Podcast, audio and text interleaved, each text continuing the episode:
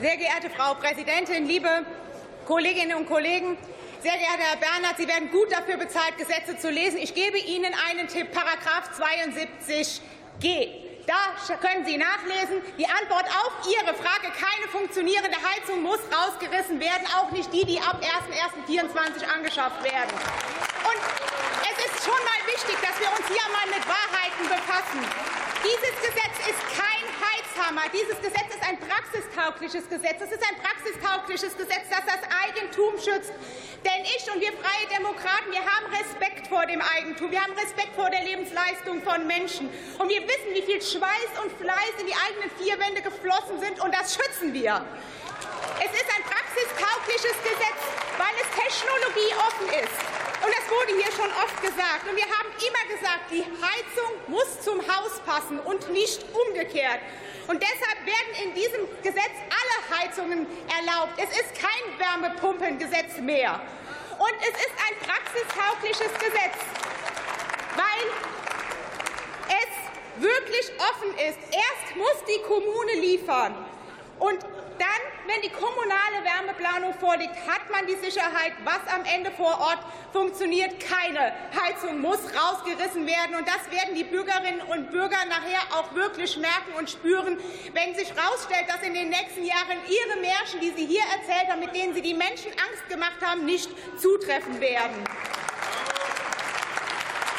Meine Damen und Herren, uns war es wichtig, und dafür haben wir gekämpft, dass die Ursprungsfassung dieses Gesetzes verändert wird. Wir haben sie vom Kopf auf die Füße gestellt, und das war wichtig. Denn uns ist Kollegin es egal, Konrad, gestatten Sie eine Frage oder Bemerkung des Abgeordneten Hilse?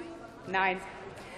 Denn uns, meine Damen und Herren, ist es egal, mit welchem Heizungssystem Sie Ihren Beitrag in Zukunft zum Klimaschutz leisten. Uns ist es wichtig, dass Sie den Beitrag zum Klimaschutz leisten und das so, dass niemand dabei überfordert wird und dass bei notwendigen Ersatzinvestitionen oder bei der Entscheidung für eine neue Heizung man sich Gedanken darüber macht, wie man seinen Beitrag leisten kann. Und das ist zumutbar, meine Damen und Herren.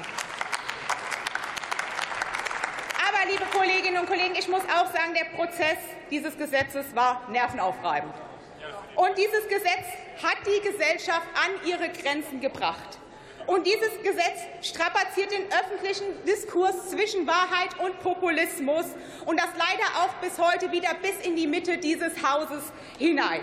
Und es muss vorne stehen, dass wir Eigentum schützen, dass die Machbarkeit bei Gesetzgebungen berücksichtigt werden muss und dass die Menschen mitgenommen werden müssen und nicht vor dem Kopf äh, gestoßen werden. Und das müssen die Lehren aus diesem Prozess sein. Und das, was wir heute entscheiden, ist nicht die Ursprungsfassung, über die Sie gerne weiter reden würden, sondern das ist die veränderte Gesetzgebung des Gebäudeenergiegesetzes der Koalition. Und das Und wenn man etwas kritisiert, dann muss man bessere Vorschläge machen, Herr Spahn, sonst trägt man genau zu dieser Verunsicherung und Angst bei, die ich gerade hier beschrieben habe und die zu Recht der, auch entstanden ist und die wir deshalb geändert haben mit der Änderung dieses Gesetzes.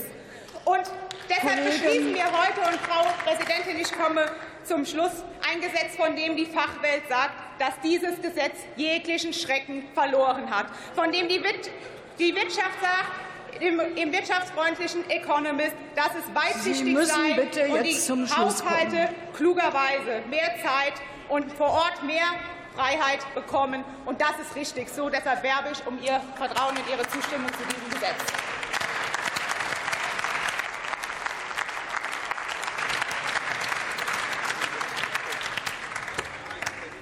Das Wort hat der Kollege Andreas Jung für die CDU-CSU-Fraktion.